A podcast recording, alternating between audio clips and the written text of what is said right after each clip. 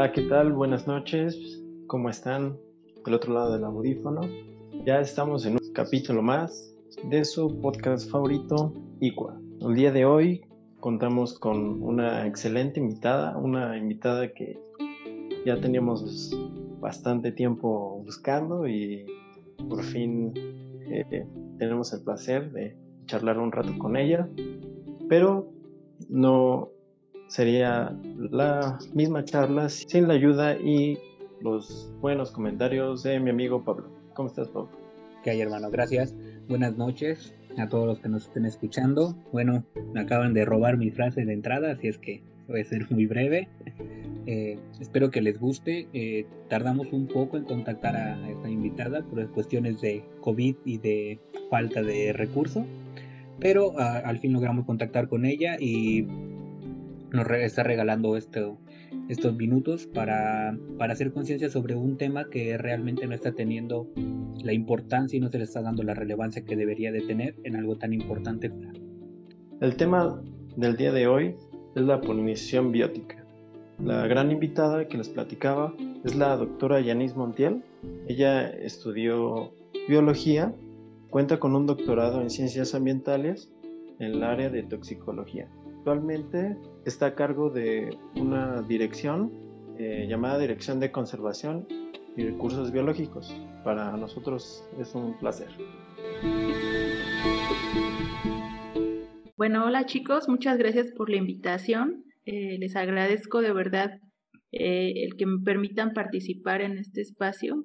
Realmente el tema del que, del que vamos a hablar pues es un tema que es súper importante a nivel mundial a nivel global y que actualmente, pues desafortunadamente, en muchos casos no se le da la importancia necesaria. Entonces vamos a hablar sobre este tema tan importante y esperemos que les guste.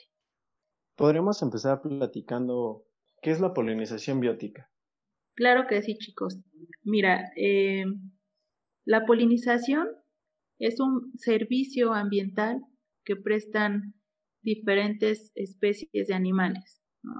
Eh, la polinización, que es el intercambio de, polen entre diferentes flores de la misma especie o de diferentes especies, y puede darse por dos vías. Una que es la polinización abiótica, que es a través del aire y del agua, y la polinización biótica, que es a través de insectos, eh, como abejas principalmente, pero también moscas, este, mariposas, escarabajos, murciélagos y aves.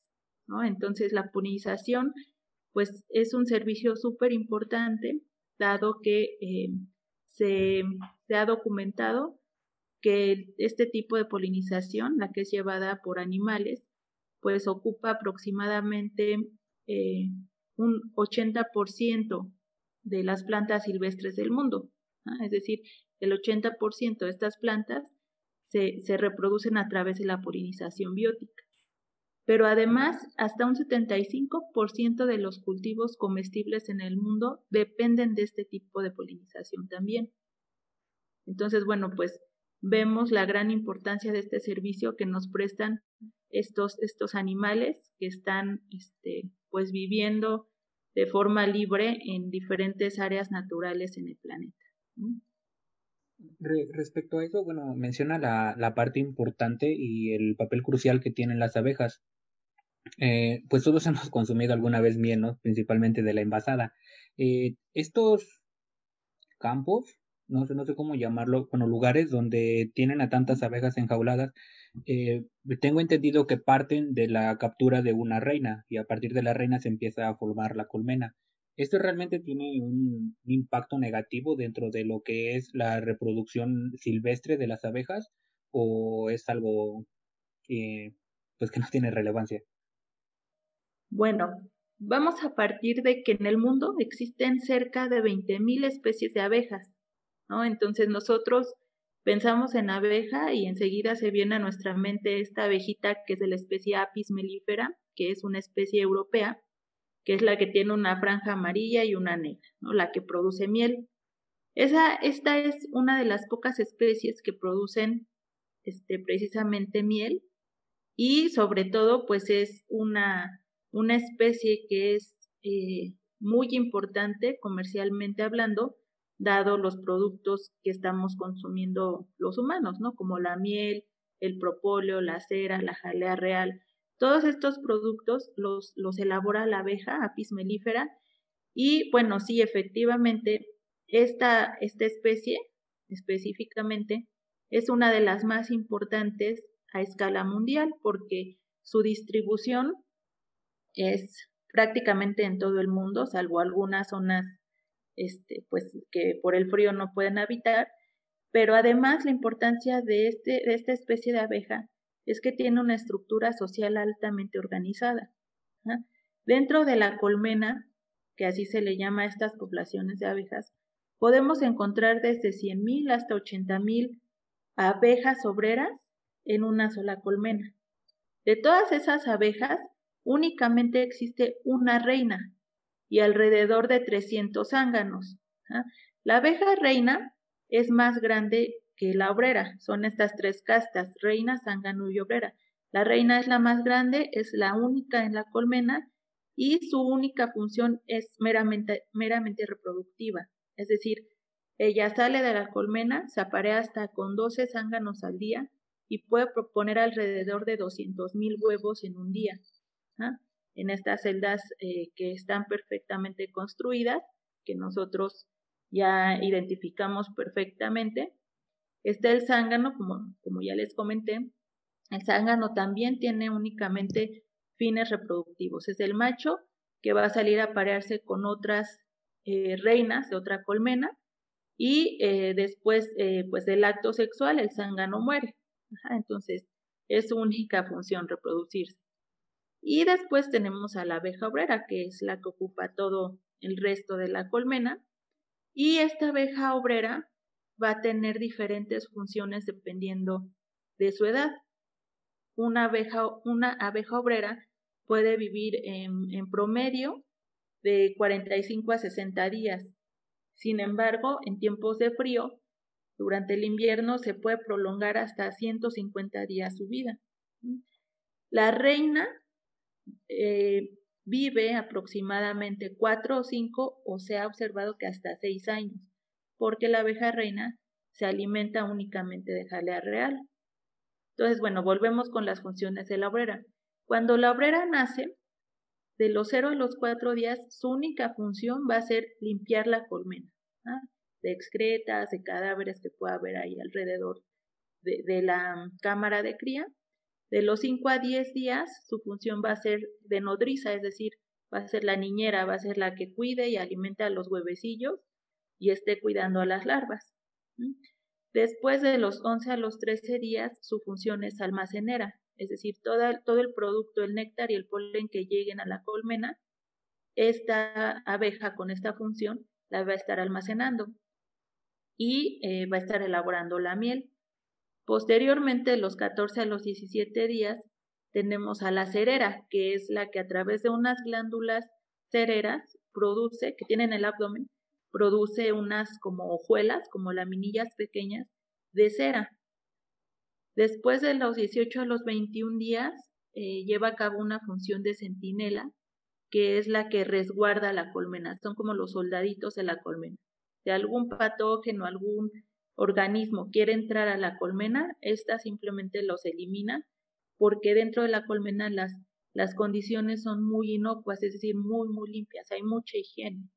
Entonces no puede desarrollarse ningún tipo de, de parásito o de organismo que desee ingresar, porque eso le garantiza que no va a haber inocuidad en su producto. Y después las abejas más viejas, que son de 22 días en adelante, son las abejas pecoreadoras, es decir, salen a visitar las flores y a recolectar el polen. Eh, estas pueden visitar hasta 7.000 flores en un día, lo cual es eh, un número muy, muy grande para una abeja de ese tamaño. ¿no? Entonces, bueno, estas son las diferentes funciones que realiza esta abeja de la especie Apis mellifera y como podemos ver, pues tiene una organización prácticamente perfecta. Esto le ha conferido que, que, pueda desarrollarse y que pueda distribuirse tan ampliamente, tan ampliamente en la geografía del planeta. Y yo creo que las personas no conocen esa parte doctora, de, la organización y yo creo que es súper importante. Había leído para este, para este podcast una investigación que se ha encontrado eh, una abeja de 100 millones de años, me parece. No, sí hay especies que precisamente por todo el éxito biológico que tienen, pues eh, prácticamente han ido evolucionando durante millones de años, pero no han cambiado tanto, ¿no? Entonces, hablando de esta abeja, pues sí, probablemente tenga este, una, una vida bastante extensa, dado que pues ha ido perfeccionando toda esta, toda esta organización, ¿no?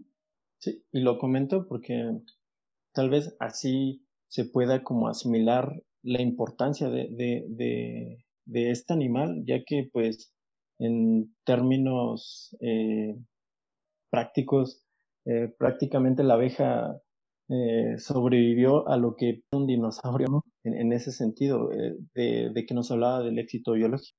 Así es, sí, en una escala evolutiva podemos hablar del de, gran éxito que ha tenido este organismo, ¿no? Y bueno, también la importancia es que si esta abeja desaparece, como seguramente más adelante vamos a hablar, pues no es que dejemos de comer miel nada más, ¿no?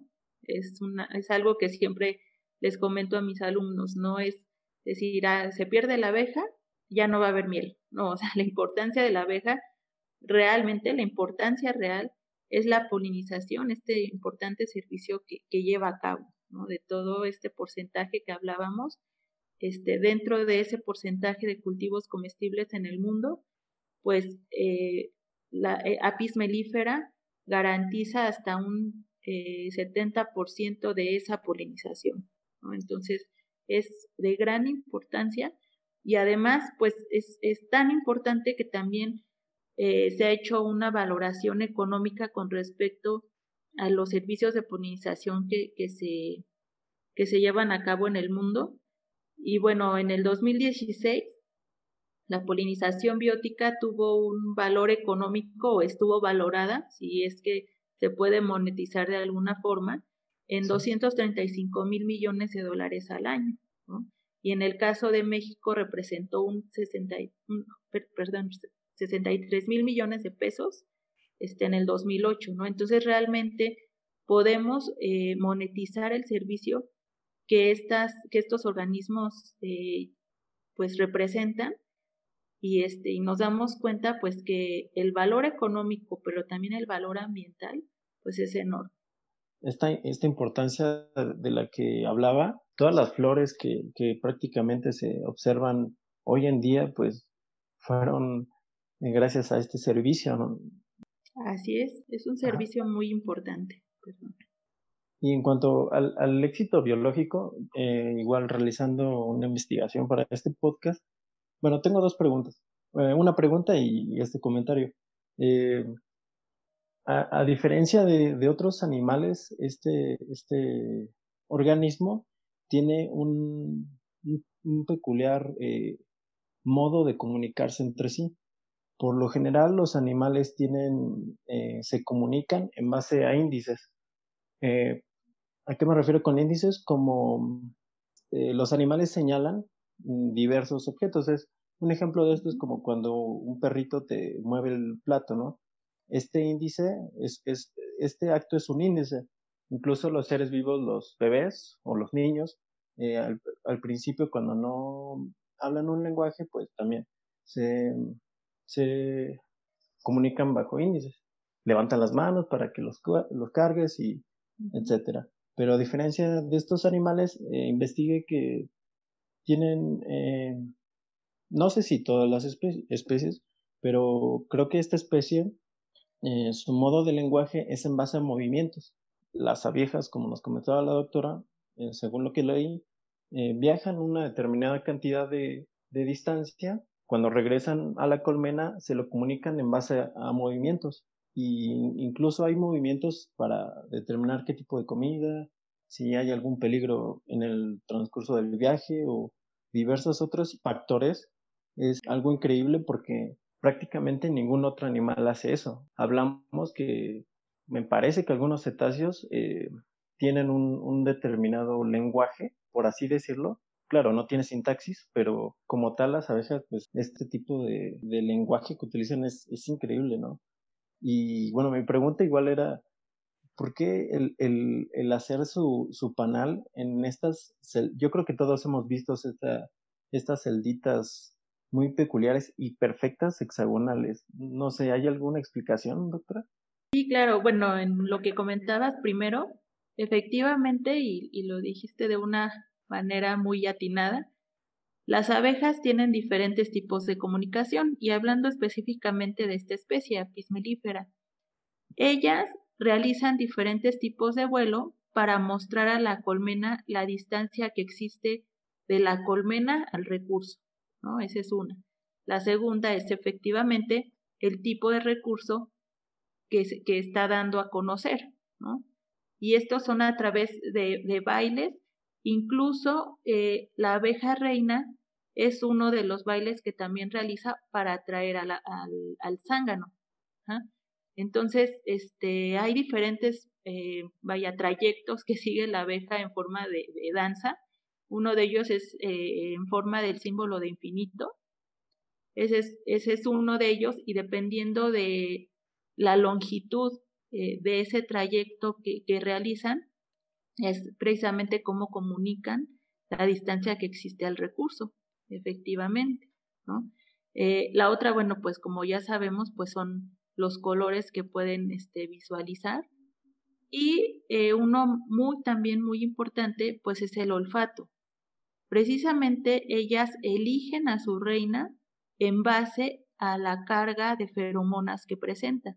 Es decir, eh, pueden desarrollarse al mismo tiempo dos o tres larvas que van a ser que pueden llegar a ser abeja reina sin embargo, la que tiene mayor concentración de feromonas, es decir, la que huele más, es la que van a elegir ellas como reina y a las otras dos las desplazan o de plano las matan, ¿no? Entonces, también el olfato es uno de los eh, de las características de esta especie y bueno, efectivamente llama la atención eh, al ser pues animales invertebrados, ¿no? Al ser insectos ya que los mamíferos pues sí tenemos probablemente un desarrollo cerebral, pues eh, pudiéramos llamarlo de alguna forma más desarrollado, más evolucionado, pero en este caso de los insectos pues llama mucho la atención, son estrategias muy, muy peculiares que distinguen a estos organismos.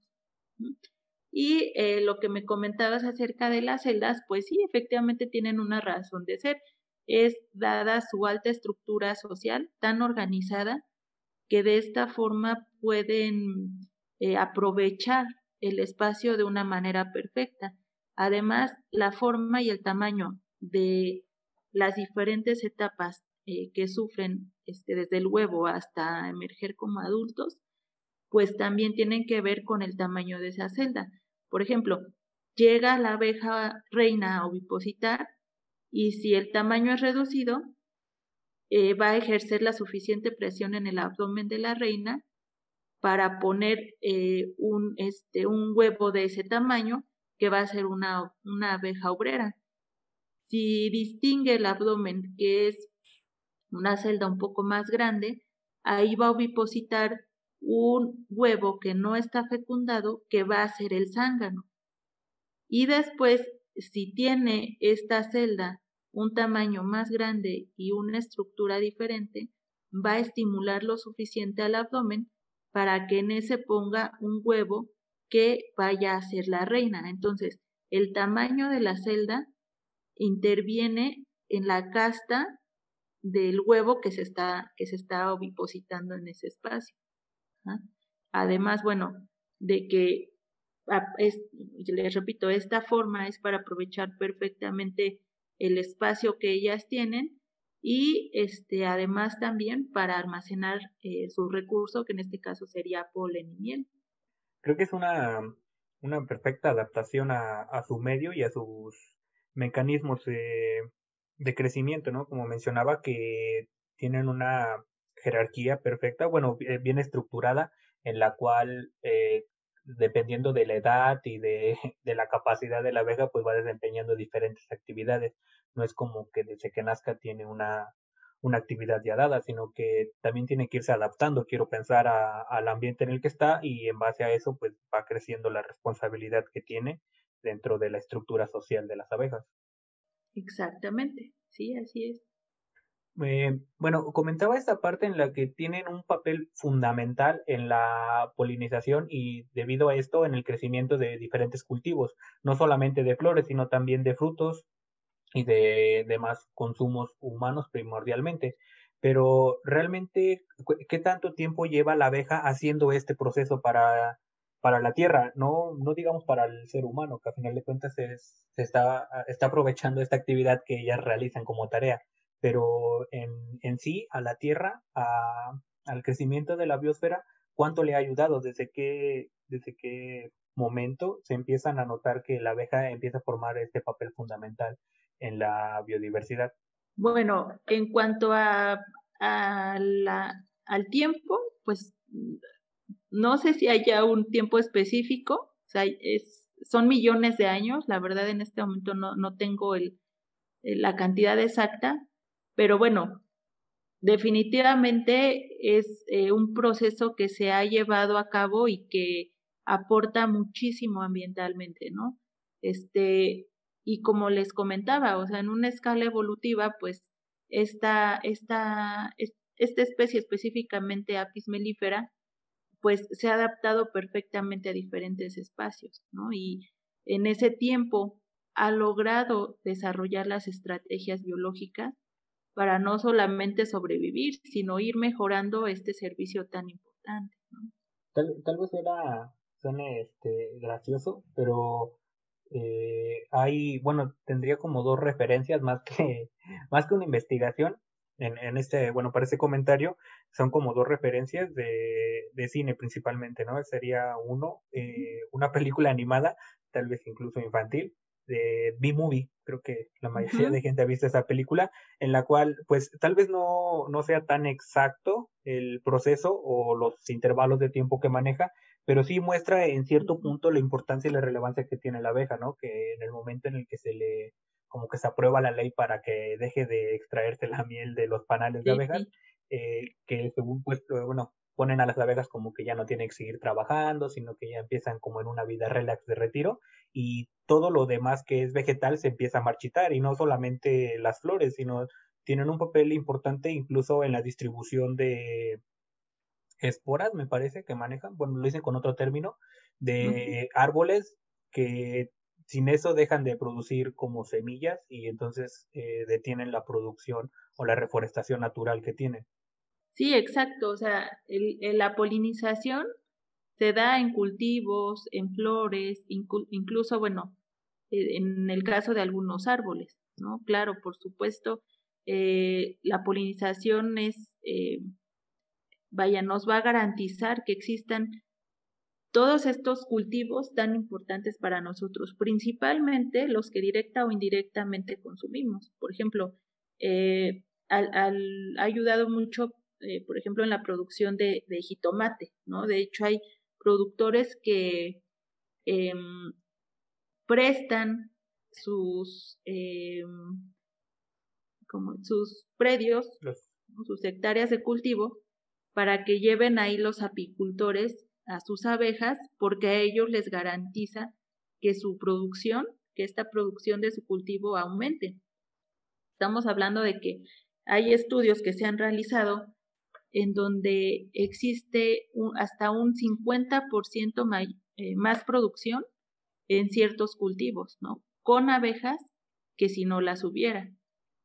Entonces, también se ha observado, por ejemplo, que eh, de todos estos polinizadores tan importantes, Apis mellifera visita hasta un 65% más este, estos cultivos, ¿no? Entonces, esto hace tan importante a este organismo. Ahora, este, en el caso de, eh, de apis mellifera, que es eh, utilizada para aumentar la producción, ¿no? También se utilizan, digo, no es, la, no es el único organismo. De hecho, también se, se muchas veces se critica mucho el hecho de que, de que esta abeja, pues, de alguna forma es una especie exótica, ¿no? Es una especie introducida, no es una especie nativa que se haya encontrado de forma natural, que se haya originado, por ejemplo, en México. Realmente esta especie, pues sí es una especie introducida, sin embargo, em, el servicio que está prestando, pues eh, aumenta la, vaya, las ventajas, los beneficios que si no estuviera esta abeja. Entonces, este, pues realmente sí es un organismo que se utiliza mucho para la producción eh, de cultivos, para eficientizar esta, este, esta producción, pero eh, pues también hay, están los, los abejorros, por ejemplo, o alguna, algunas otras especies de abejas que sí son nativas, que también pues están llevando a cabo el servicio. Sin embargo, definitivamente Apis mellifera es, eh, tiene pues una mayor importancia.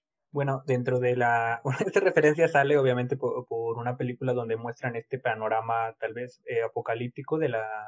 donde muestran también la verdadera importancia que tiene la abeja dentro del dentro del hábitat y del desarrollo que va a tener este. Eh, otra analogía tal vez que pueda ser más visual para los que nos estén escuchando es, eh, hay una serie de Netflix llamada Black Mirror. Eh, en uno de los capítulos de esta serie, que no son consecutivos, se basa principalmente en Inglaterra, donde el mundo, esta serie se caracteriza principalmente por hacer, tener un contenido distópico. Entonces, dentro de ella llegan un punto en el que debido a diferentes con lo que fumigan las tierras, no quiero, no quería decir el nombre porque tal vez me equivoqué, pero cuando fumigan las tierras, eh, ciertos compuestos químicos eh, empezaron a confundir a las abejas o a evitar que se reprodujeran o incluso a matarlas.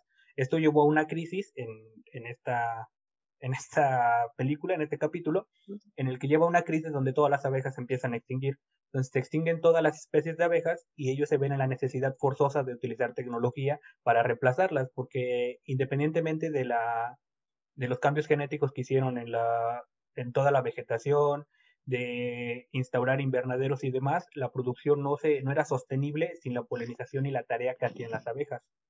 Así lo manejan en, en la película, pero ¿qué tiene de verdad toda esta, esta parte? Híjole, pues sin ser fatalista mucho. oh rayos. Pues, Black Mirror no al parecer. Sí, mira, desde hace algunas décadas se ha documentado y está muy, muy sustentada la pérdida de poblaciones de abejas en el mundo. Desafortunadamente, en México no existen cifras eh, reales o verificables con las cuales podamos tener un panorama de la pérdida de estas poblaciones eh, en el país. Sin embargo, por ejemplo, en Europa sí se ha observado y sí tienen, eh, sí han llevado un monitoreo muy puntual en donde tienen cifras muy exactas y en donde se han dado cuenta que en los últimos 10 años una tercera parte de sus poblaciones de abejas ha desaparecido. Efectivamente, em, esto de hecho tiene un nombre, se llama el colapso de polinizadores. Em, este fenómeno, eh, que se observa muy, muy bien en muchos casos, pues está relacionado con diversos factores. No podemos hablar de unas, de, de algún caso muy puntual, ¿no? O sea, es, es multifactorial, es un, un fenómeno multifactorial eh, y sí podemos eh, enumerar algunas, eh, pues, causas que están originando esta pérdida. Entonces hablamos, por, por ejemplo, y efectivamente hablamos de agroquímicos, específicamente de insecticidas, y vamos a hablar un poquito ahora de cómo impactan estos químicos sobre, sobre estos organismos. ¿no? Los insecticidas, los plaguicidas y muchos agroquímicos que se utilizan eh, en los cultivos, pues tienen efectos pues letales sobre muchos organismos, específicamente insectos, ¿no? Por eso se le llama insecticida, matan insectos. Eh, desafortunadamente, en, México, a pesar de que hay regulaciones sobre el uso de ciertos productos agroquímicos, pues la gente lo sigue utilizando, ¿no? Ustedes van a campo y observan al agricultor que está asperjando sin ningún tipo de medida este, de seguridad para su persona, para empezar, como uso de overol o de algún tipo de mascarilla, deliberadamente está asperjando todos estos agroquímicos sobre sus cultivos. De entrada, pues ahí él puede llegar a tener, y que así ha sido desafortunadamente en muchos casos para muchos productores, eh, tener algún efecto toxicológico de los agroquímicos con los que está en contacto, ¿no? Pero bueno, su objetivo pues son los insectos, alguna plaga que seguramente salió en su cultivo y lo que pasa en este caso pues es que el insecticida llega y no únicamente va a eliminar la plaga, ¿no? Va a matar y va a matar parejo a todos no los selectivo, ¿no? Exactamente, o sea, es totalmente generalista, va, va a tener un, un efecto neurotóxico y va a matar directamente a los insectos, ¿no? Entonces, la abeja es un insecto, la abeja no es inmune a los, a los agroquímicos que, que se utilicen para, para eliminar las plagas y por esto se ha observado que grandes poblaciones de abejas pues están muriendo por el uso indiscriminado de agroquímicos. Esa es una, o la que yo eh, aseguraría casi que es eh, eh, una de las principales causas de esta pérdida masiva de poblaciones. Sin embargo, bueno, pues existen muchas otras. Como ya hemos observado, pues un proceso, un fenómeno que está ocurriendo actualmente a escala global pues es el calentamiento global, precisamente. El cambio, bueno, el calentamiento global que origina un cambio climático. Es decir, el planeta se calienta debido al efecto invernadero y posteriormente, pues los ciclos bioquímicos se alteran, el agua se evapora más rápido, se condensa más rápido, se precipita más rápido, y entonces hay todos estos cambios tan bruscos eh, en, los patrones climáticos del planeta. ¿ah? Esto no nada más se queda en un efecto, digamos, geológico, no, nada más este, está pasando que llueve más o que hay inundaciones o que hay sequías. Todo esto va a impactar en los procesos biológicos de N cantidad de organismos, en procesos reproductivos, como por ejemplo se ha observado que en el caso de algunas tortugas, las tortugas eh, eh, ponen sus huevos y esos huevos los son enterrados y eh, la temperatura va a determinar el sexo de esas tortugas por nacer, ¿no? Entonces, cuando hay mayor temperatura, van a nacer únicamente hembras, y a menor temperatura nacen los machos. Entonces, lo que está pasando es que la arena está más caliente debido al cambio climático y este, están haciendo en algunas especies mayor cantidad de hembras. El problema de esto es que si a largo plazo o a mediano plazo existe una feminización de estos organismos, la población va a tender a la extinción porque ya no va a haber reproducción sexual. Eh, es uno de los ejemplos que les pongo para, para entender cómo es que impacta el cambio climático en la biodiversidad. Hablamos también de patrones migratorios como el de la mariposa monarca. Las poblaciones de mariposas monarca también han disminuido porque la floración no, no aparece o no, no, no hay floración en los tiempos que ellas ya tenían identificado. Entonces, este, viajan 5.000 kilómetros de Canadá hasta México y en ese trayecto pues se van muriendo porque no encuentran el recurso que esperaban encontrar. Lo mismo está pasando con las abejas. Las abejas están acostumbradas a encontrar floración en ciertas temporadas.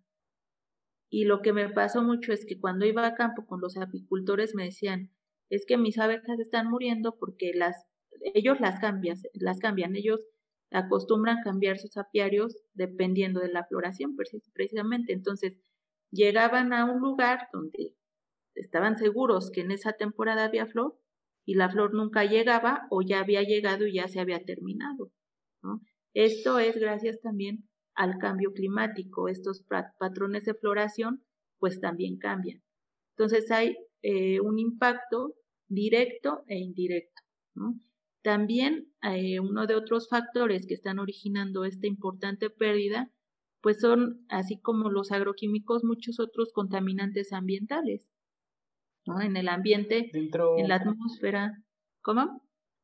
dentro del, del, concepto de los agroquímicos, eh, no recuerdo el momento preciso, pero dentro de una charla con un estudiante de biología precisamente, me comentaba que también estaba esta, eh, este concepto, esta idea, esta idea que se tiene sobre los transgénicos, donde, bueno, él me comentaba, no, no sé qué tan cierto sea, que una parte de los transgénicos que se aplicaban en, la, en los cultivos era para evitar el uso de estos insecticidas, que ya eran como pues genéticamente modificados para repeler a ciertas plagas y evitar de esta manera que se utilizara un insecticida que afectara a otras especies, como lo, como lo está mencionando.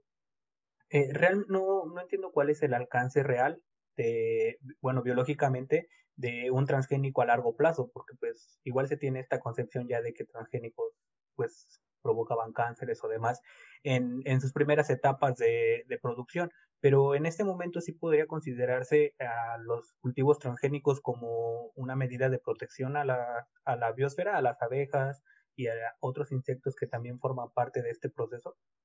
Mm, no, de hecho es un es, es uno del eh, una de las características de estos eh, organismos genéticamente modificados se ha observado que también están impactando de manera negativa al proceso de polinización.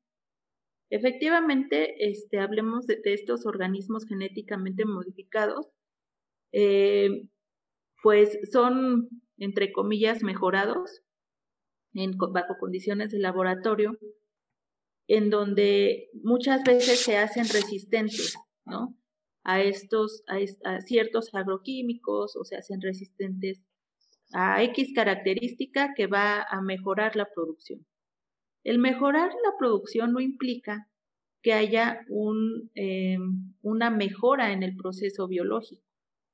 No nos garantiza eso. Y también tienes mucha razón, no hemos podido o no hemos tenido la escala temporal para poder observar los efectos que pudieran tener los organismos genéticamente modificados eh, que estamos consumiendo hasta en grandes cantidades, ¿no? En grandes, grandes cantidades. podríamos ser muy románticos y, satanizar estos, este tipo de tecnologías, sin embargo, este, pues estamos consumiendo mucho. Eh, una gran cantidad de los alimentos procesados que consumimos provienen eh, principalmente de maíz transgénico.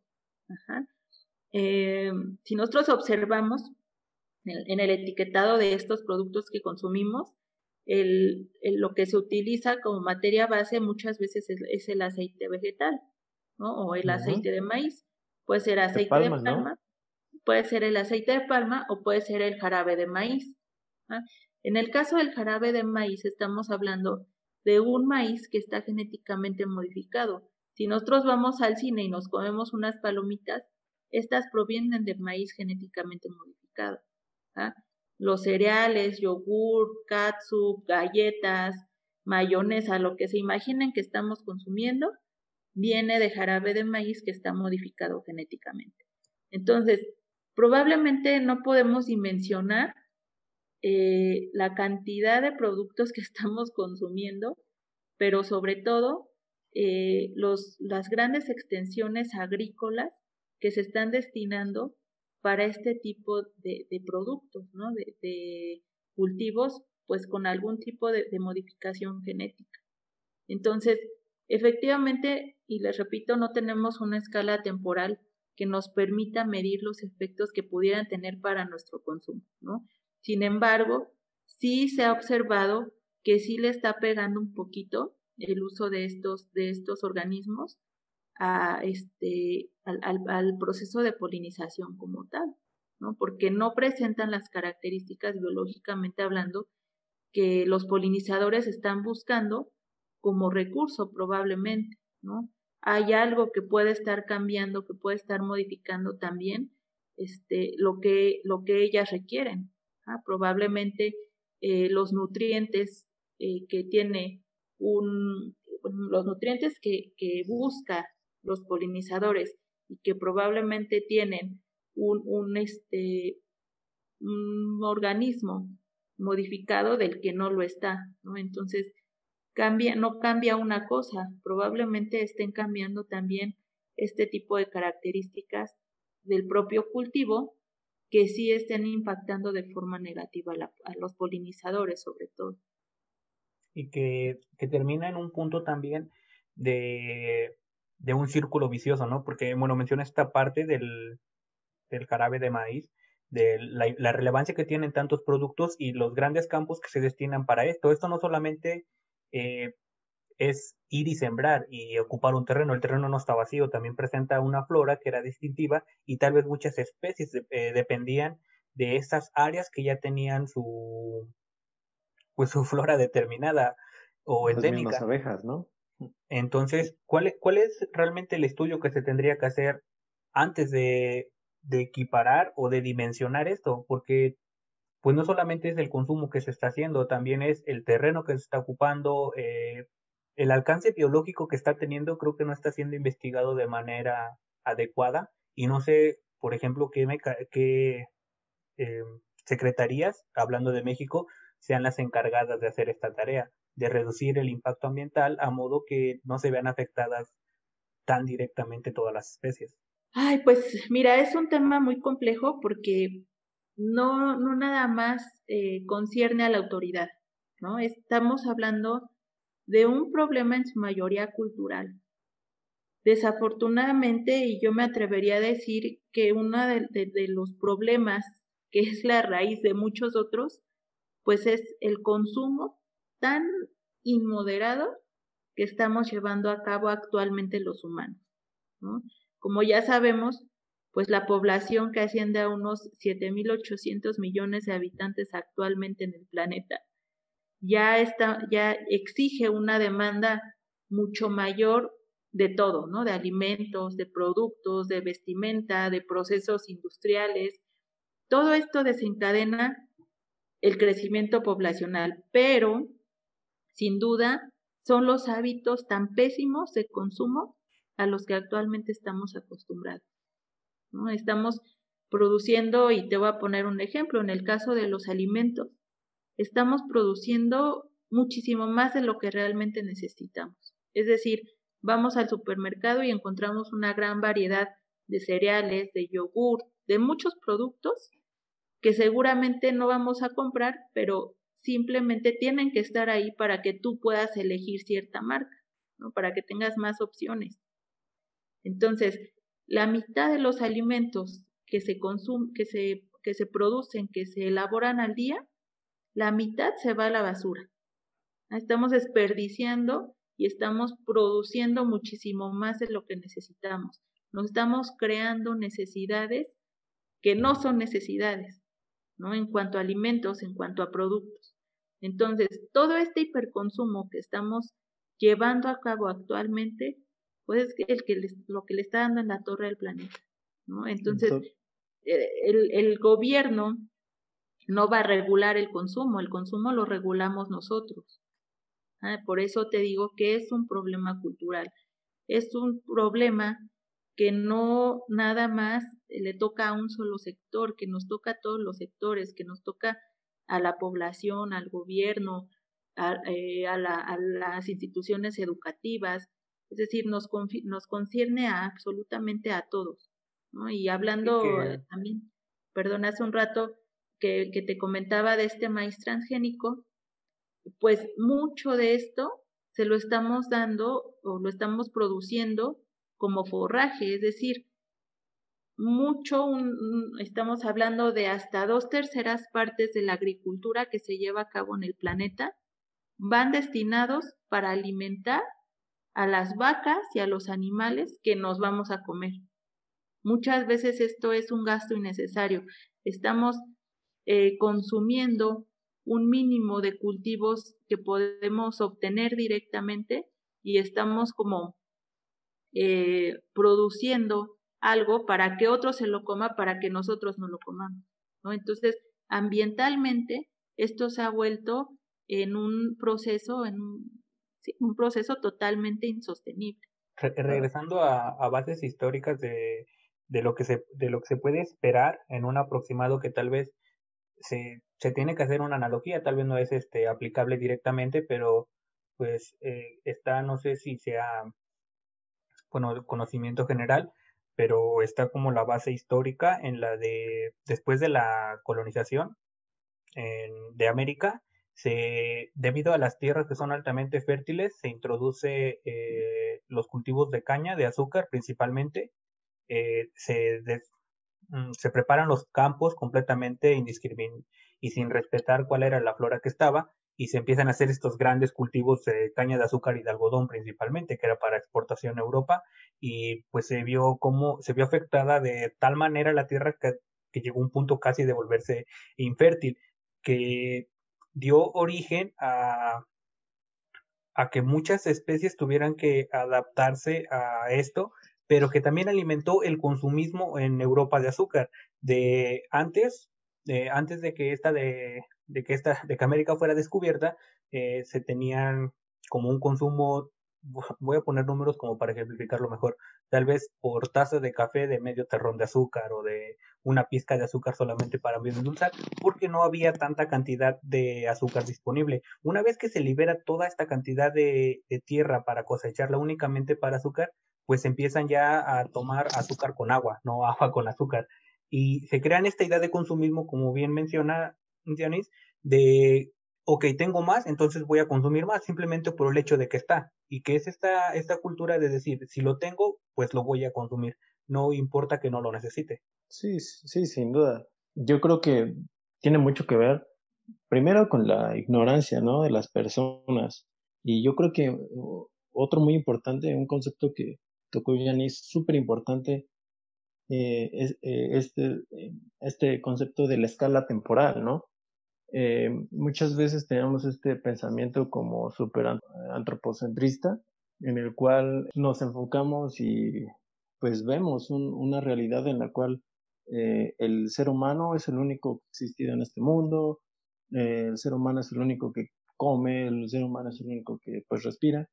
Creo que esta, esta visión pues no ayuda en, en nada, ¿no? Y, y un ejemplo de esto pues es bueno, son, son las abejas. Comentábamos que pues las abejas ya tienen en, en este mundo, en su mundo, eh, pues 100 millones de años. o sea, ya vieron eh, pues prácticamente el nacer y la extinción de, de muchas otras especies. Y yo creo que el ser humano, por la ignorancia, mayoritariamente, y también por esta escala temporal tan lenta en la que en la que vivimos, pues no, no, no logramos concebir.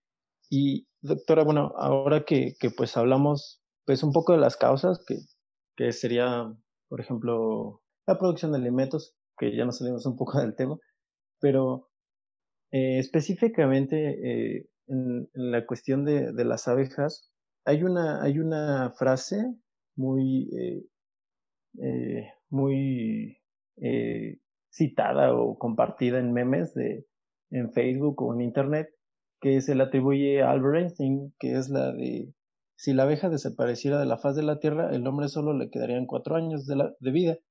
Investigué y bueno, primero no la dijo Albert Einstein, eh, la dijo un escritor belga que se llama Maurice Metterlich, pero bueno, mi pregunta va más o menos eh, a esto. Ya que hablamos de las causas, ¿cuáles serían las consecuencias? Eh, primero, ¿qué consecuencias como país, como México, tendría si seguimos esta tendencia de desaparecer grandes poblaciones de abejas? ¿Qué consecuencias tendría como sociedad? Y pues ya en últimas instancias, ¿qué consecuencias globales tendría pues el que las abejas desaparecieran? No sé si nos podría platicar un poco más de esto. Sí, claro. Híjole. Bueno, para empezar, no, no, no terminamos de, de platicar acerca de, de, las causas, ¿no? Pero bueno, eh, rápidamente. No, es que no podríamos terminar de enumerarlas, ¿no? Creo que ya estamos en un punto que ya hasta andar caminando, andas igual no sé, hasta matando algo, porque pues ya, ya implica caminar en el consumo que llevas incluso puesto, ¿no? Ya solamente, ya no es lo que haces, sino las, las acciones que no estás viendo, que no afectan directamente, pero que llevan una, un precedente.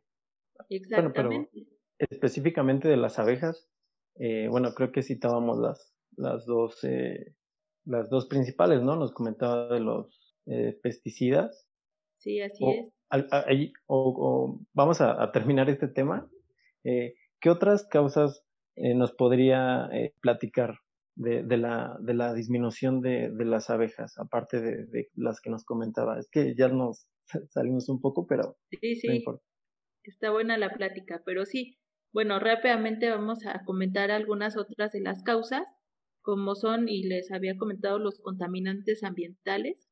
Este, muchos tipos de contaminantes ambientales que podemos encontrar en agua, en aire o en suelo. ¿no? Estas les pegan directamente y hace, hace un ratito creo que fue Pablo quien comentó que, muchas veces las abejas se desorientaban. Sí, efectivamente, al ser eh, muchos de estos eh, contaminantes químicos, si la abeja consume o llegara a estar en contacto con algunos de estos contaminantes, se ha observado que uno de los efectos que se tienen es que las desorienta y ya no pueden regresar a la colmena. Ah, olvidan, digamos que pierden la memoria y ya no pueden regresar a la colmena. Y una, una abeja de esta especie, si no regresa a su colmena, simplemente se muere. No, tiene la capacidad de sobrevivir, no es una especie solitaria.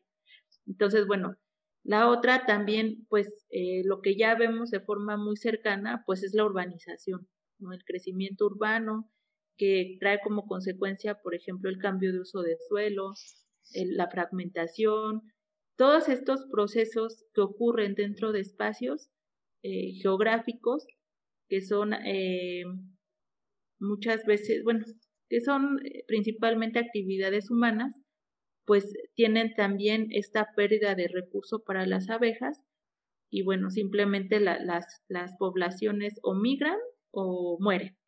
Entonces, este, son, son algunos procesos, pero sí, efectivamente, incluso eh, el campo electromagnético de ciertos aparatos electrónicos pueden intervenir en la orientación también de las abejas.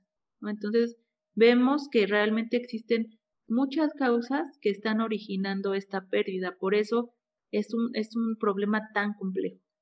Y bueno, estos van a tener como consecuencia eh, efectos letales, que son la muerte, o también subletales, que son eh, cambios en la conducta, en la reproducción o en el desarrollo de los organismos. Y bueno, las consecuencias, ahora sí, ay, pues sí, sí es eh, un tema complejo en el cual pues intervienen muchas variables, ¿no? Podríamos decir, o podría decir, si seguimos a este ritmo, en cinco años ya no va a haber abejas. Sin pues embargo, sí, debemos este, posicionarnos en una, en una perspectiva fatalista totalmente para lograr tener un alcance que sea significativo y rescatable de la, de la recuperación de estos hábitats? Pues definitivamente sí debemos de preocuparnos. No es un tema que, que vaya, que podemos pasar por alto. no es un tema que a lo mejor eh, nada más les, eh, les concierne a algunos. Es un tema así como muchos otros eh, que implican pues mm, algún tipo de cambio o de impacto negativo sobre la biodiversidad, no específicamente de abejas. hablamos de abejas dada su importancia biológica por los servicios ambientales que prestan, pero hablemos también de biodiversidad, ¿no? y realmente, este, pues, eh, podemos hablar incluso de que si no tenemos un buen manejo de biodiversidad, eh, pues pasa lo que estamos viviendo, ¿no? Que es precisamente esta pandemia tan terrible que nos ha impactado a escala global, eh, el surgimiento de esta enfermedad pues fue precisamente por un mal manejo de biodiversidad, por el consumo este, que, que, se empezó a tener de, pues, de organismos que no debemos consumir. Y que dentro de estos... Ajá. Eh, eh, en algún momento leí, no recuerdo la referencia en este momento, que también los murciélagos, una gran cantidad de especies, se alimentan principalmente de frutas y también contribuyen a esta polinización de diferentes plantas, ¿no? Claro, totalmente. De hecho, México es uno de los países de mayor importancia este, que presenta este grupo de organismos, de, mamíferos, de murciélagos. Y los murciélagos están encargados principalmente de, muchas especies de, este, de frutales, de plantas, de flores, pero principalmente de agaves. los, los murciélagos son especialistas en polinizar agaves. Entonces, bueno, perdón, me, me, alejé un poquito de lo que te quería contestar hace un ratito, pero sí, eh, yo creo que más que fatalista debemos tener una visión realista de lo que conllevaría una pérdida masiva a este paso de poblaciones de apis mellifera. Ha sido eh, muy fuerte el impacto, en, eh, te lo repito, en países en donde se tienen bien documentadas eh, pues números, nos damos cuenta que hay una disminución real y muy drástica de estas poblaciones de abejas, con lo cual disminuye la producción de cultivos comestibles en ciertas áreas en donde estas abejas se encontraban, ¿ah? realizando el servicio de polinización. Entonces, yo creo que no debemos irnos lejos, ¿no? Debemos eh, analizar esas cifras. Hay una correlación, hay una relación totalmente directa entre el número de poblaciones de abejas y la producción de cultivos comestibles. Entonces, se pierden las abejas, se pierden los cultivos comestibles. No son los únicos organismos que se encargan de la polinización, pero sí son las que ocupan el mayor porcentaje de este servicio, las que se encargan de un mayor porcentaje de este servicio. Entonces, si desaparecen estas abejas, va a haber otros polinizadores pero no van a cubrir la demanda para una población, les repito, de 7.800 millones de humanos en el planeta que necesitamos alimentarnos y pues que, vaya, el, otro mensaje es que no podemos seguir con este ritmo de consumo. Definitivamente no podemos. Es ambientalmente insostenible. Ah, entonces, eh, más que fatalista, yo diría que tengamos una, una visión realista de lo que está pasando y de lo que puede ocurrir. Les repito, estamos hablando de un fenómeno en el, que intervienen muchas variables, no, no podemos hablar únicamente de, un camino, ¿no? Esto nos da, nos abre diferentes puertas, pero sí, chicos, definitivamente es, es algo grave lo que está ocurriendo actualmente en el medio ambiente que, bueno, sentándolo a, la organización en la que está trabajando, comentaba esta, esta creación de este organismo nuevo del que la verdad nunca había escuchado, que es la Coesbio. ¿Cuál es la, función o el papel que está desempeñando eh, encaminado a estas acciones o a la protección de esta especie específicamente? Bueno, es algo bien interesante porque la CONABIO, que es la Comisión Nacional para el Uso y Conocimiento de la Biodiversidad en el país, es decir, es un organismo eh, federal, este, se encarga de dar a conocer, de informar, de nutrir un sistema de información biológica a nivel federal este, de toda la biodiversidad que existe en el territorio mexicano. Eh, la COESBIO, la creación de la COESBIO es algo muy similar, pero a nivel estatal. Es la Comisión Estatal eh, de, la, Biodiversidad en el estado de Hidalgo. ¿ah? Esta comisión que acaba de ser creada en julio pasado, pues se encarga, porque ya estamos eh, realizando algunas acciones, eh, principalmente de generar la información que se tiene con respecto al Estado en materia de biodiversidad. Es decir, actualmente conocemos que el estado de Hidalgo presenta 3.961 especies de organismos vivos, hablando de plantas, de hongos, de animales, este, que están, eh, bueno, que, que hemos estudiado o que hemos eh, detectado que se encuentran habitando nuestro territorio, ¿no? Eh, también podemos hablar de que se realizaron investigaciones y monitoreos para conocer que actualmente existen los seis felinos más grandes del territorio mexicano. Únicamente compartimos esta característica con otros siete estados. Y bueno, en, en, Hidalgo tenemos el registro de estos felinos. Entonces, pues nos damos cuenta que el estado de Hidalgo realmente cuenta con una diversidad de ecosistemas, de flora, de fauna, eh, que muy pocos, muy pocos estados eh, tienen. ¿no? Nosotros presentamos, por ejemplo, el bosque relicto de niebla, que es una parte de, de Zacualtipán, y que representa, este, el bosque de niebla es un ecosistema que representa menos del 1% del territorio nacional. Es un ecosistema muy importante y nosotros, Hidalgo, presentamos este tipo de ecosistema. Entonces, este, nos damos cuenta que tenemos esta, esta gran diversidad biológica y por eso, pues, es, eh, fue, fue la, la, eh, la idea de crear este organismo que se encargue de generar la información pertinente acerca de, de, la riqueza biológica con la que cuenta el Estado pero también de promover acciones en favor de la biodiversidad. Entonces, actualmente, y precisamente el día jueves, tenemos una reunión con la agencia alemana GIZ.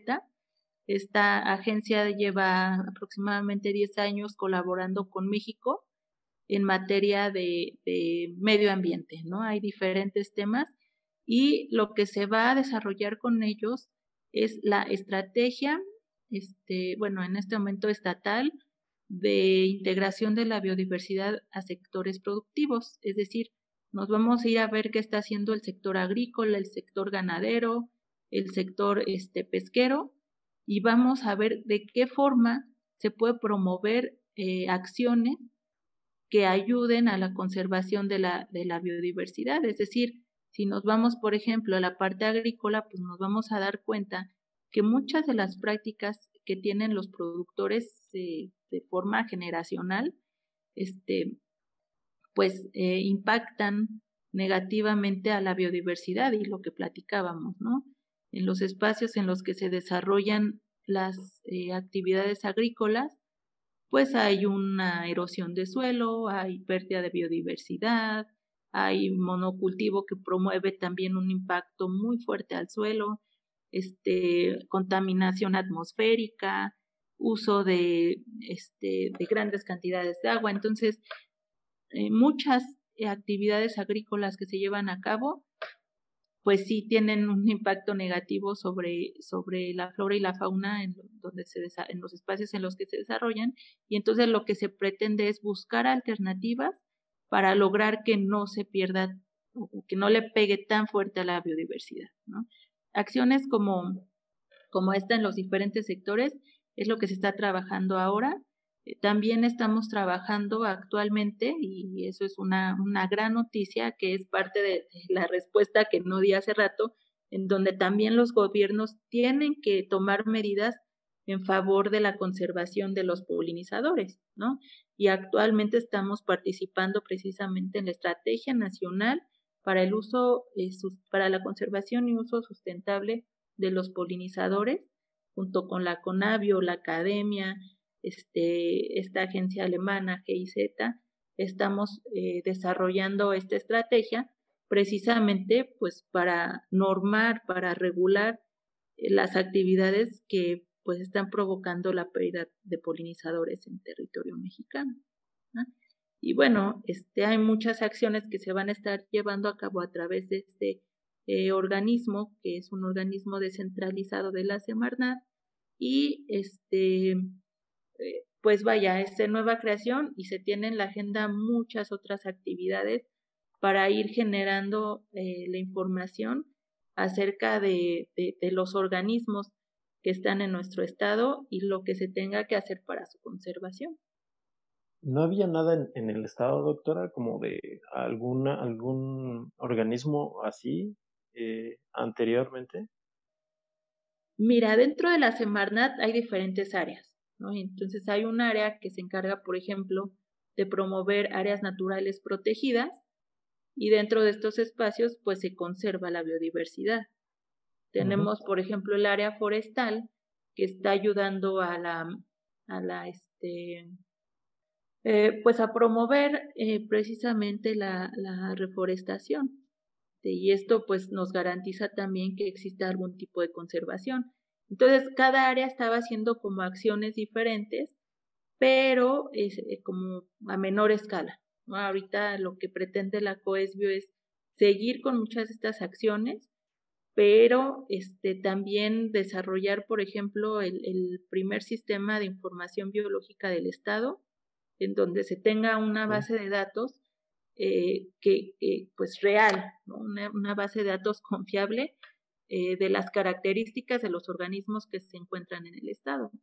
Entonces, en sí, un organismo como tal no, no existía antes de la coesbio. Te repito, hay áreas que se encargaban eh, en diferentes acciones, sí, de la conservación, pero vaya, no era su objetivo. Y este, pues actualmente, afortunadamente, México, perdón, Hidalgo es uno de los pocos estados que cuentan con esta comisión. Bueno, claro que como, como mencionabas en un inicio, es una tarea de, de cultura, de que tenemos que entender que como personas, como individuos, no tenemos que estar echándole la culpa a otro nada más de que pues todo lo que está pasando es culpa de un mal gobierno culpa de una persona que lo dirige, sino que se tienen que conjuntar acciones desde desde uno mismo, que es, es, el primer paso, ¿no? Entender que toda esta información que se tiene, todos estos datos que se recaban, no son solamente números de algo que está pasando, eh, tiene consecuencias, tiene bases y tiene causas principalmente. Y entender estas causas y trasladar estos números a acciones que podamos tomar nosotros, eh, que están en nuestras manos principalmente, creo que sería un, un buen comienzo para entender el hecho de que una se empiezan a crear secretarías o asociaciones, no quiere decir que se van a eliminar todos estos problemas que está teniendo el ambiente si las personas no empiezan a tomar acciones y conciencia de lo que están haciendo. Al menos es lo que es lo que creo y es principalmente lo que veo en estos problemas que se que se inician por una falta de información, una falta de interés, principalmente de querer informarse y conocer qué es lo que está pasando realmente. Ya no nos vayamos en el mundo, sino en nuestro estado que pues al menos de mi parte, por ejemplo, no, no sabía estos datos que nos acabas de compartir y que creo que debería ser una responsabilidad de informarse de dónde estamos parados y qué estamos haciendo para preservar lo que tenemos. No es como que el hecho de que haya existido tanto tiempo no quiere decir que no pueda desaparecer o que no sea susceptible a que debido a nuestros cambios o a nuestra forma de vida se van a, se van a tener que adaptar y no tener que adaptarnos también nosotros a convivir eh, sanamente con, con estos recursos que estamos, que pues nos está brindando a final de cuentas el mundo y la vida. Sí, y, igual, bueno, como dices, la falta de información, ¿no? Eh, pero, pues, yo le, hacía esta pregunta a la doctora si había una, un organismo eh, anterior a este aquí en el estado y porque pues realmente de ahí sale la información, ¿no? Y yo creo que Hidalgo eh, pues da eh, un paso adelante como político, ¿no? Pero no, no, no, no, no es esto no es nada político, sino que no pasa adelante en, en, en esto de la información porque eh, tal vez no sé cómo estén otros estados en cuanto a información específica de, de este tipo de, de la conservación y de todos los tipos de organismos que tenemos, pero mm, creo que es, es, es un gran paso al menos para ya tener las herramientas, ¿no? Eh, como hidalguenses para podernos informar, eh, pues, qué tenemos en, en nuestro maravilloso estado. Y también, bueno, creo que se me ha atinado lo que dices, Pablo, sobre, sobre el, el, la conciencia del consumo, ¿no? Eh, bueno, o sea, no, no hablamos de, de que cortes de, de tajo, ¿no? algo que, que, que compras, ¿no? Pero pues sí, eh, cuando antes de comprarlo, pues al menos eh, fijarte, pues no sé, de qué empresa viene, eh, cómo está hecho y informarte. O sea, eh, por ejemplo, este ejemplo del, del, aceite de palma, pues es muy, es muy, muy válido, ¿no? Porque las grandes cadenas de alimentos que conocemos, extranjeras, por ejemplo Burger King, Sabritas o muchas otras poderosas, pues consumen este aceite. Entonces es, es importante ver que, como lo, menciona Yanis, es multifactorial todo, todo esto, pero sí hay que empezar a, ver y empezar a, a preguntarse, ¿no? De lo que estoy haciendo ahorita, pues, ¿qué puedo empezar a, a cambiar y a informarme, ¿no? De lo que, de lo que estoy comprando. Así es. Sí, hay acciones muy, muy puntuales y muy sencillas que podemos empezar a implementar realmente desde casa, ¿no? Y efectivamente no podemos pedir que las personas cambien, el, cambio empieza por uno mismo. Entonces, definitivamente tenemos que empezar a hacer algo, es algo urgente, ya no podemos esperar para tomar cartas, ¿no? Este, probablemente eh, no dimensionamos el, impacto que puede tener una acción que pudiera parecer sencilla, pero si 10 millones de personas pensamos de la misma forma, probablemente el cambio pues sea más visible. Entonces sí es necesario empezar a hacer cambios. Es, es, eso es algo básico que tenemos que empezar a hacer desde ya. Claro que comenzamos, bueno, retomamos esa parte de la cultura donde tenemos muy arraigada esta idea de, pues, de qué sirve que lo hagas si otro está haciendo todo lo contrario, ¿no? Realmente, ¿qué tanto puede afectar mi, que cambie mi comportamiento si todos los demás se comportan igual. Y pues yo lo, yo lo retomaré otra vez en este aspecto que tenemos de siempre buscar culpables ajenos y no querer hacernos cargo de, nuestros, de nuestras mismas consecuencias que nuestras acciones están llevando. Sí, y es que, o sea, no quiero meterme mucho, ¿no? En, en este tema, pero pues tiene que ver con la individualización de, de las personas, ¿no? O sea, nos individualizan nuestras necesidades también nuestras acciones que hacemos a favor. Pero pues como ya lo hemos comentado en otros podcasts, hacemos énfasis en esto, en que pues el cambio pues tiene que venir desde tu persona y hacerlo en un plano pues eh, cercano como es tu familia, eh, tal vez tu colonia o y ya pues pensar un poco en tu ciudad y, así así escalando escalando para, para hacer un, un gran cambio como, como personas comunes y corrientes, Yanis, ¿qué podemos hacer ah, para ayudar a, las abejas? No sé, ¿se, se podría eh, eh, hacer algo eh, específicamente, como una, alguien que nos esté escuchando, que esté en su casa y que, que más allá de, digamos, de tal vez no comprar ciertos productos, ¿qué podría, qué se puede hacer? Híjole, pues no, no quiero empezar un tema de, de discusión aquí, pero definitivamente yo creo que una de las acciones que podrían tener un mayor impacto definitivamente sería disminuir el consumo de carne de res y lácteos. Eso es algo que digo, no estoy promoviendo ningún tipo de, de, disciplina o de este forma de vida, ¿no? Pero totalmente es un gasto innecesario hablando ambientalmente, la producción de carne de res y de lácteos implica un impacto primero al suelo por las cantidades de, superficie agrícola que se necesitan para alimentar esas vacas, el, consumo de agua, que, implica también la producción de carne, y eh, pues también el consumo de carne tiene que ver con el desarrollo de algunos patógenos, estamos hablando de bacterias, que pueden ser súper, súper dañinas para, para la salud pública.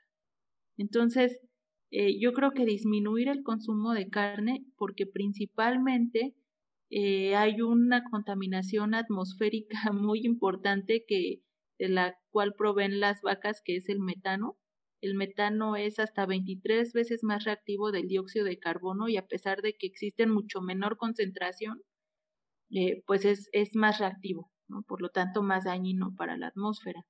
Entonces, esa yo creo que sería una acción muy puntual, no tan complicada y que podríamos replicar sin problema, ¿no? Obviamente, el mercado va a responder a una demanda y los que tenemos que disminuir esa demanda pues somos nosotros. Y, bueno, pues yo creo que, que acciones que, que hasta parecería que eh, son muy básicas, pero que desafortunadamente se deben estar repitiendo, que es pues disminuir el consumo de agua, este, disminuir el consumo de, de bueno, de todo, ¿no?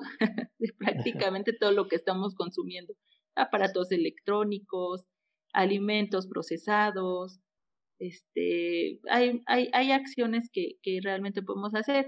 Y, y vemos, por ejemplo, también, bueno, a mí me, me causa como, eh, me deja pensando mucho esta parte de los residuos que estamos este, produciendo al día, que son 1.3 kilogramos de residuos sólidos al día los que producimos por persona en México. Y este, pues, eh, no sé, yo voy a la tienda y digo, hasta un chicle tiene envoltura, ¿no? Sí, o sea, te compras un yogur y tiras el envase, te compras un, no sé, un sándwich o un, un lunch y el, el, este, el recipiente de unicel en el que te lo dieron prácticamente intacto lo tiramos a la basura, ¿no? Entonces, pues disminuir ese consumo también de embalaje que representa, híjole, grandes cantidades ah, en México, al menos, ¿no? Agua embotellada que además de que eh, pues eh, contamina su producción y, y, el desecho del envase, pues también es eh, una vía de, que nosotros estamos expuestos totalmente a microplásticos, ¿no? A micropartículas plásticas que también, si me invitan en otra ocasión, hablaremos un poquito de estos efectos. Claro, claro. Bueno, creo que son acciones muy puntuales que podemos este, informarnos y sobre todo llevar a cabo, ¿no? Sí, que no tienen realmente gran complejidad, que es como que... Exacto. No, hombre, pues ahora tu vida va a cambiar drásticamente, ¿no? Digo, tiene cambios, obviamente, como pues, pues el mismo nombre lo dice, ¿no? La palabra es un cambio, y obviamente te tendrás que adaptarte a otra forma de, de vivir, que no va a disminuir realmente la calidad de vida, solamente va a disminuir el impacto que vas a tener, porque, bueno, mencionaba esta parte de, consumir menos agua y que las personas a lo mejor lo piensan en digo así me voy, a, me voy a escuchar bien cochino, ¿no? Pero pues, voy a lavar menos o me voy a bañar menos veces a la semana o este tipo de cosas que si bien sí, sí pueden hacer una, una diferencia por mínima que sea, no es el meollo del asunto. Digo, todos los productos dentro del consumismo que estamos tocando tienen una marca de agua que, que se analiza desde, desde, desde la producción hasta que llega a su destrucción, que tiene toda una, tiene todo un camino diferente, hablando precisamente de la carne, no es solamente el agua incluso que consumes para pasarte el trago de carne, ¿no?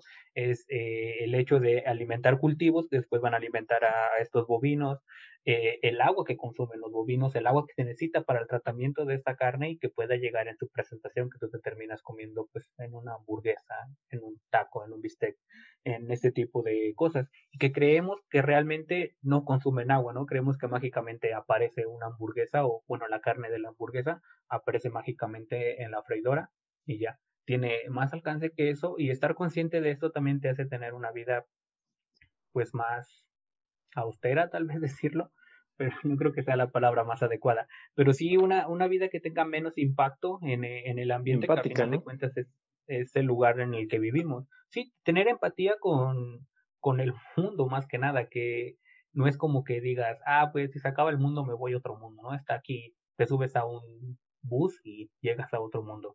Pues no, no es tan fácil como eso y tampoco es tenerse esperanza de esto, ¿no? Porque haya otras opciones tengas que agotar las primeras. Creo que el, desarrollo de esta cultura sustentable es muy importante en, en, la cultura de no solamente de los mexicanos, sino del mundo. Comprender que eh, estamos más allá de, de, este entendimiento y pues hacerle honor al nombre que nos damos, ¿no? De animales racionales. Creo que tenemos que hacer uso de esta razón y ser críticos en lo que estamos haciendo y en las consecuencias que van a tener nuestras acciones.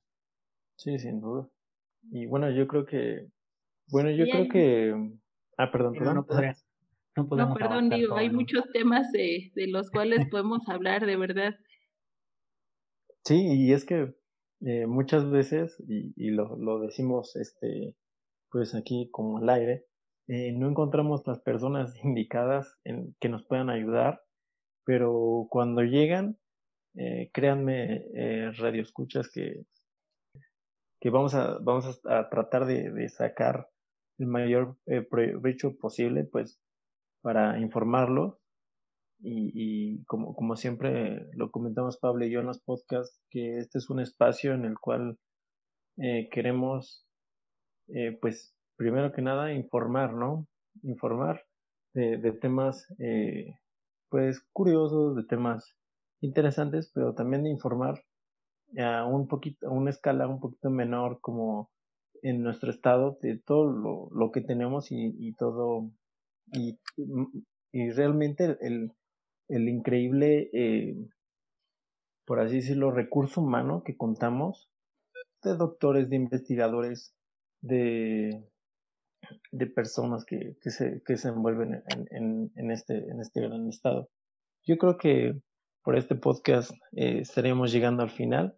¿Tienen alguna conclusión que, no, que nos quieran brindar, Pablo? ¿Tienes alguna conclusión de, de, de este podcast? El, el, invitado habla primero. ah, cierto, cierto. La, la, opinión de, de Yanir respecto a todo esto que se habló.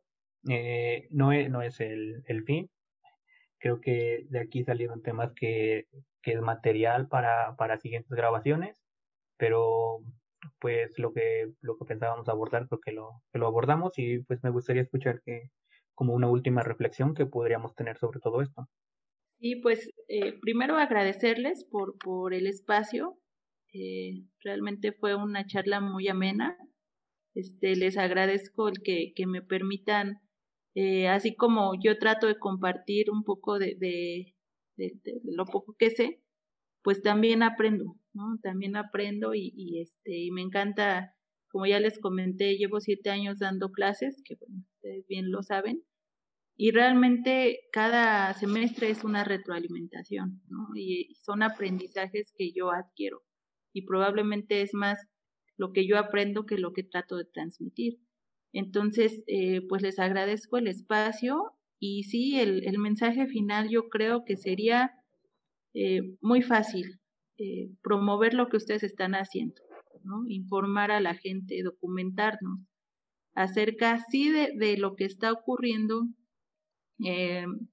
digamos, en cuanto a, a, la parte social, pero actualmente, como ustedes ya saben, hay una eh, urgencia necesaria por documentarnos acerca de la parte ambiental. No podemos ya dejar de lado eh, el poder conservar los recursos que actualmente tenemos y que tenemos la fortuna todavía de gozar. Debemos eh, informarnos acerca de qué podemos hacer en beneficio del medio ambiente. Hay muchas cosas que se pueden hacer en todos los ámbitos, en el ámbito profesional, en el ámbito personal, en nuestra casa, con nuestra familia, este, todo ya va de la mano eh, del, cuidado del medio ambiente. Realmente es algo que ya debemos priorizar en, en nuestra agenda diaria y este y bueno espero que esto sea un poquito sirva un poquito para la reflexión para que podamos darnos cuenta de la importancia que tienen, pues no solo las abejas, que, que es muy grande, sino también la biodiversidad y la función que están llevando a cabo cada uno de los organismos en el planeta, porque con ellos convivimos, con ellos interactuamos y de ellos nos estamos beneficiando. Entonces, les agradezco este espacio y espero estos comentarios este, pues les sirvan a, las personas que los escuchan. Muchas gracias y mucho éxito en este proyecto de, que, que, acaban de emprender. Muchas felicidades. Gracias. Muchas gracias. Pablo. Creo que no, no, no queda mucho por decir, ya la mayoría de, de lo necesario ya, ya fue dicho. Eh, me quedaría solamente con una, con una reflexión más que nada propia, en el que pues todo suma, para bien o para mal, todo suma. Tus acciones o tú decides si van a perjudicar o si van a ayudar. Digo, tal vez no sea un cambio inmediato, que es algo que creo que todos esperamos, como que algo más de ego, de decir, ah, yo fui el que generó el cambio, pero no, antes de, de ser individuos, también somos una sociedad y debemos vernos como tal y tratar de, hacer esto, de, de sumar por un cambio para mejor y no para seguir empeorando. Al menos en lo personal no me gustaría que tal vez pues mi nombre y mi presencia no sea tan radical en el mundo o tan importante, pero pues sí no me gustaría pasar en los libros de historia como la generación que no hizo nada cuando tenía las herramientas para hacerlo. Yo creo que concuerdo totalmente contigo. Más que nada, más que una conclusión, pues, pues es una invitación, ¿no? A, que a, repensar eh, todas las situaciones en las que pues llevamos nuestras vidas diariamente, empezar a, observar, ¿no? Siempre les comentamos eso, observen eh, pues todo lo que, lo que está sucediendo en, esta realidad, en esta vida, hay que, hay que hacer un cambio. Primero, eh, pues informándonos y pues después un poquito, si están nuestras posibilidades, de llevarlos a la práctica. Pues sería todo por este capítulo. Muchas gracias, Yanis, por darnos este tiempo de, tu, de tu trabajo. Muchas gracias. Gracias a ustedes, Pablo y Yair. Y nos vemos pronto, nos escuchamos pronto, esperemos.